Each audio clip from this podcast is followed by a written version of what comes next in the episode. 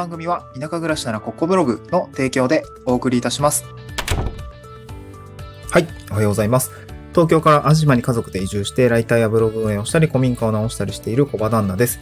今日のトークテーマは Web ライターにまつわるお話をしたいなと思います。トークテーマですね。えー未経験から Web ライターに挑戦して半年、今後のライターキャリアの悩みということで、えーまあ、ラ Web ライターですね。まあ、今僕が東京から淡路島に今脱サラ地方移住してですね、まあ、仕事どうするで問題というもの、あの、大きな課題に向き合っている中で、Web ライターという、まあ、糸口ですね。まあ、お仕事ですね。こちらに出会いました。まあ、どこでも働けるし、あの、まあ、未経験からでも僕は挑戦をして、とりあえず月5万から7万円ぐらいの収入まで、えーを作るっていうところまで、こう、例えばお仕事を取ったりとか、納品をしたりするっていうところまで、なんとなくこう、半年をかけて、えー細々こう、階段を登ってきたという感じになります。で、まあ、今後ですね、ウェブライターとしてのキャリアをどうしていくのか、どう、どうしていくのかとか、まあ、なんかこう、キャリアもそうだし、ライフですね。あの、実績をどう積み上げていくのか、どういうアプローチをしていくっていうキャリアに対して、まあ、自分がライターとしてどういう人生を送るのか、このライターライフみたいなところも、なんかこう、ちょっと悩み出したというか、うんどうしようかな、みたいな、ああいうようなところがあって、今日はこんな話をしてみました。で一応今日のなんですけど、どういうことに悩んでいるのかっていうととか、あと、ちょっとね、これキャリアを考えるのに、あの、悩むきっかけがあったんですけど、その悩みの共有をさせていただいた後に、後半ですね、まあ、ある一定の回が、あの、得られたよっていうことをですね、こちらお話ししていきたいなと思います。で、一つ目ですね。まず何に悩んでいたのかってことですね。何に悩んでいたのか、ライターとして何に悩んでいたのかっていうことなんですけど、これはですね、うん、なんか消耗しないライターライフはどうやったら送れるのだろうかみたいな話ですね。うん。まあ、ライター半年なんだからさ、もっと下積みしたらって思う気持ちも僕は結構あるんですけど、悩むの早くないみたいな、もうちょっと一年頑張ってみたらみたいな、なんかこう、なんかそういう気持ちもあったんですけど、まあなんか割とこう、うん、なんか、早、いやでもね、案件数こなしてない中で、なんか割とこう、そう、えっ、と、キャリアを考えなければならないフェーズに来ているのかなというふうに感じているんですよね。うん。で、どういうことで悩んでるのかっていうと、例えばその、なもう本当にね、末端なことも悩んでる。その記事執筆がめちゃ遅いとか、リサーチどこまでしたらいいかわかんないとか、そう、記事書くの遅いんですよね。なんかね、一本書くのにほんま一日半とかに、に普通、丸二日とかかかったりする。まあ内容にもよるんだけれども、いや結構ね、なんかこう細かいところが気になっちゃって全然進まないとかね、まあ結構根本的にこう、一旦全部、一旦構成とか、書く内容までちゃんとリサーチをして、一気にとりあえず書き上げて、えーそこまでもリサーチしない、書き切る。で、その後遂行で、えーまたちょっと補足していくっていうような方、根本的なね、えやり方をね、えーちゃんとみんな、あの、見直すべきだと思うんだけど、結構そういうのに悩んでいたりとかもするし、で、最近はやっぱそのお仕事を、あの、なんていうかな、受けてビビる時が増えました。その、飛び込む勇気ってよく、あの、僕も心に刻んでいる言葉があるんですけど、そう、新しい案件だったりとか、ちょっとボリュームのある案件だったりとか、結構責任の重いポジションみたいなところの、多分そのフェーズに立あの、ディレクターとかかな、なんかそういうところにね、あの、お仕事を打診していただくことが増えました。これはすごくありがたいことだし、飛び込んだらいいなと思うんだけども、ことですね、その、僕がその、避けるリソースにはやっぱ限界があってっていうのも、やっぱ子育てですね、0歳、2歳の子供たちとか家族がいる中で、こう、で、かつちょっ、その、まあ、現状副業というような形の、あの、時間的リソース、専業ではないんですよね。まあ、じゃ専業でもできなくはないんだけれども、あーちょっと業務委託の自治あのクライアントワークっていうのも他にもあるので、なかなかこうコミットする勇気がないというかな、結構悩んでました。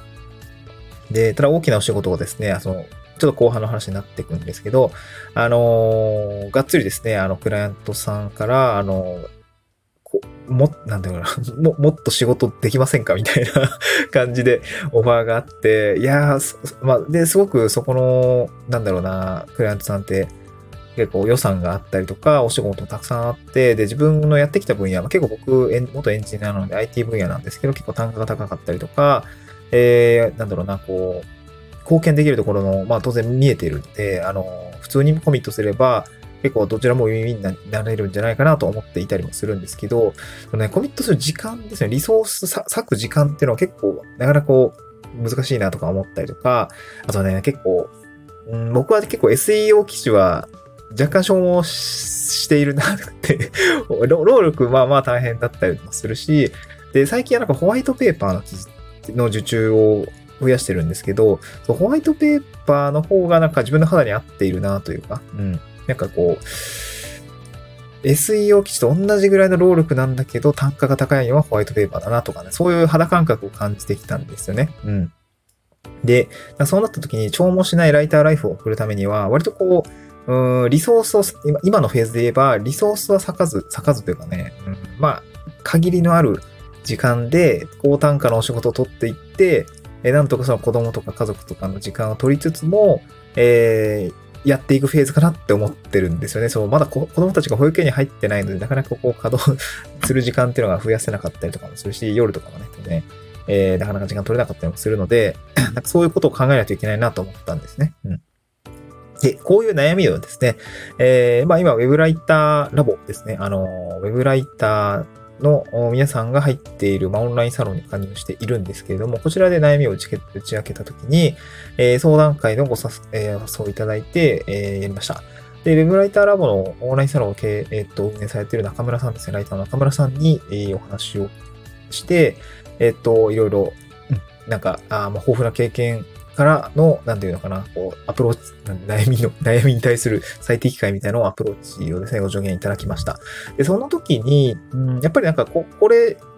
こういう感じで攻めてもいいんじゃないのかっていうところですね、あのー考えたんですけど、その、まあ、一つ目が Web、あの、ホワイトペーパーですね。ebook ライティングの鍛錬を積むってことですね。えー、ホワイトペーパーとか ebook、ebook、まあ、あの、なんていうかな。うん、なんかこう、よく企業、まあ、僕も IT 系の仕事してたんで、よくこう、IT 製品の使い方に関する tips 集みたいなのをですね、えー、なんか PDF でダウンロードするのに、まあ、自分の連絡先とか、えー、まあ、会社の連絡先ですね、当時は。会社の連絡先とか、まあ、その、リストみたいなのを送って、えー、っと、その代わりに、えっと、資料を見るみたいな。まあ、これって、あの、リストマーケティングだったりとか、えー、なんていうのかな。まあ、問い合わせとかにね、つながる形になれば、顧客リストみたいな感じで集まっていく役割を果たすので結構ね、えー、企業としては有用だったりもするんですけど、そういうものを今、鍛錬を積んでいこうみたいな感じですね。実績をちょっと増やしていこうっていうことを考えています。で、まあ、そのと並行してですね、こうホワイトペーパーとか ebook 専業、専業じゃない、専門特化ライターみたいな感じを考えているんですね。そう、ホワイトペーパーだったら僕に任せてくださいみたいなポジションをちょっと狙っていこうかなって思っていたりします。で、じゃあそうするためにはどうしたらいいのかっていうと、まあ、そこにね、全振りするってなると、案件数があるかをちゃんと確認しないといけないねってことを教えてもらいました。あの、じゃないと、その、それで一本で専業で、本当にね、案件数がなかったらちょっとしんどいよみたいな SEO 記事とかもちょっとか、あの、SEO 記事がやっぱ絶対的なボリュームを持っているので、そういったところをライターとして捨てるのはちょっと危ないかもしれないねってことを教えていただいて、じゃあそのホワイトペーパーとか ebook の案件数っていうのを調べておくといいでしょうっていうことを教えていただきました。なるほどな、なるほどね、みたいな。コミットするほどのボリュームがあれば、えー、OK なんじゃないですかっていうことでしたね。うん、で、あとは、こう、案件を抱えるクライアントと出会うのが大事だよってことでした。うんよくそのコンテンツマーケティング、コンテンツマーケティングの代行会社さんっていうのはいろんな企業からオファーが入ってきて、えー、案件数が多いと。で案件数が多ければお仕事がたくさんあって、えー、まあ長く、そのクライアントさんとお付き合いができるんじゃないのかなっていうところがですね、まあ助言としてあって、あ、なるほどな。案件数っていうのはポイントなんだ、みたいなことを僕も感じました。で、その時に、このホワイトペーパーで攻めるので、ホワイトペーパー特化型ライターで行くのであれば、えー、そのホワイトペーパーの案件数っていうのをちゃんと抱えているクライアントと出会うのがいいでしょうってことですね。うんそう。そんな感じですね。で、実績積みまくって、チーム化して、スケール化、スケールする、ディレクターというようなポジションになって、ホワイトペーパーの執筆を、まあ、ディレクションしていく、みたいなところが、スケールの一つの、まあ、道筋なんじゃないかなということで、えー、まあ、海外旦出たっていうことですね。うん。これなんか個人的にはすごく僕はいいなと思いました。なんか、そう、SEO 記事、まあ当然ね、単連積んで SEO 記事も書くってことももちろんしないといけないんだけれども、まあ、ホワイトペーパーの単価に比べると、ちょっとなんかやっぱ、うん、ホワイトペーパーの終わりがいいなっていうな、あいうような感じがしましたね。うん。ま、だから、あまあ他にもね、いろいろこう、そうそ、それでですね、クライアントさんとちょっといろいろお話しする機会があって、まあホワイトペーパーもっとやっていきたいんですよね。まあお仕事があれば結構巻き取れるように頑張りたいです、みたいな話をしたら、あえっと、月10本ぐらいですかね、は、なんか、回って、常に回ってますね、みたいなこと言っていて、そう、1本例えば3万から、あ1本3万円ぐらいで受けたとしたら、10本やったら30万ですよね。うん、なんかそれでも、まあまあ、お仕事あるし、あそんないきなり10本受けられないんで しんどいなと思いながら。あとはですね、なんか結構動画セミナーの記事化みたいなことも結構お仕事としてはありますので、どうですかみたいな形で、なんかね、新しいお仕事の世界っていうのも、ちょっと、お話がいけいただけそうだったので、なんかこう、グランドさんと話してよかったなと思いました。まあ自分のね、悩みもそうだし、なんかこう、うん、SEO ライターだけだとちょっときついなって思っていたので、どっかしらね、なんか特化していくと単価も上がるし、お仕事も取りやすいのかなと思ったので、まあこんな形で今考えているよということでございました。うんはい。まあ、まだまだ、まだ僕も、ライター始めて半年しか経っていないですし、なんかこう、ライターライフを考えるのも、まあなんか、あまあ、まずはいろいろやってみなよっていうフェーズかなとは個人的には思ってますので、まあいろいろ挑戦したいんだけどね、やっぱ子育てしてると結構リソース避けないところがあって、僕も結構歯がゆいところなんですけれども、まあ今できることをやっていくっていうような形で、この今後のライターライフ、ライターキャリアですね、考えていきたいなと思います。えー、また次回の収録でお会いしましょうっていう前に、今日スタンド F の概要欄にですね、その、まあ、僕の今までの経遍歴みたいな、ライターとして未経験から始めて、4ヶ月目ぐらいまでの内容をまとめてですね、記事を貼り付けておりますね。こちらもぜひ見てみてください。収入3000、3090、3094円だったかな初めて受けたお仕事の状況だったりとか、まあ、その後ね、えーえー、2ヶ月前0円だったんですけど、まあ営業してたんで、えー、0円してだったんですけど、まあその後3万9000円だったりとか、で、翌月7万円になったりとか、結構こうガーンといった感じがありましたので、えー、こちらぜひ参考にしてみてください。また次回の収録でお会いしましょう。バイバイ。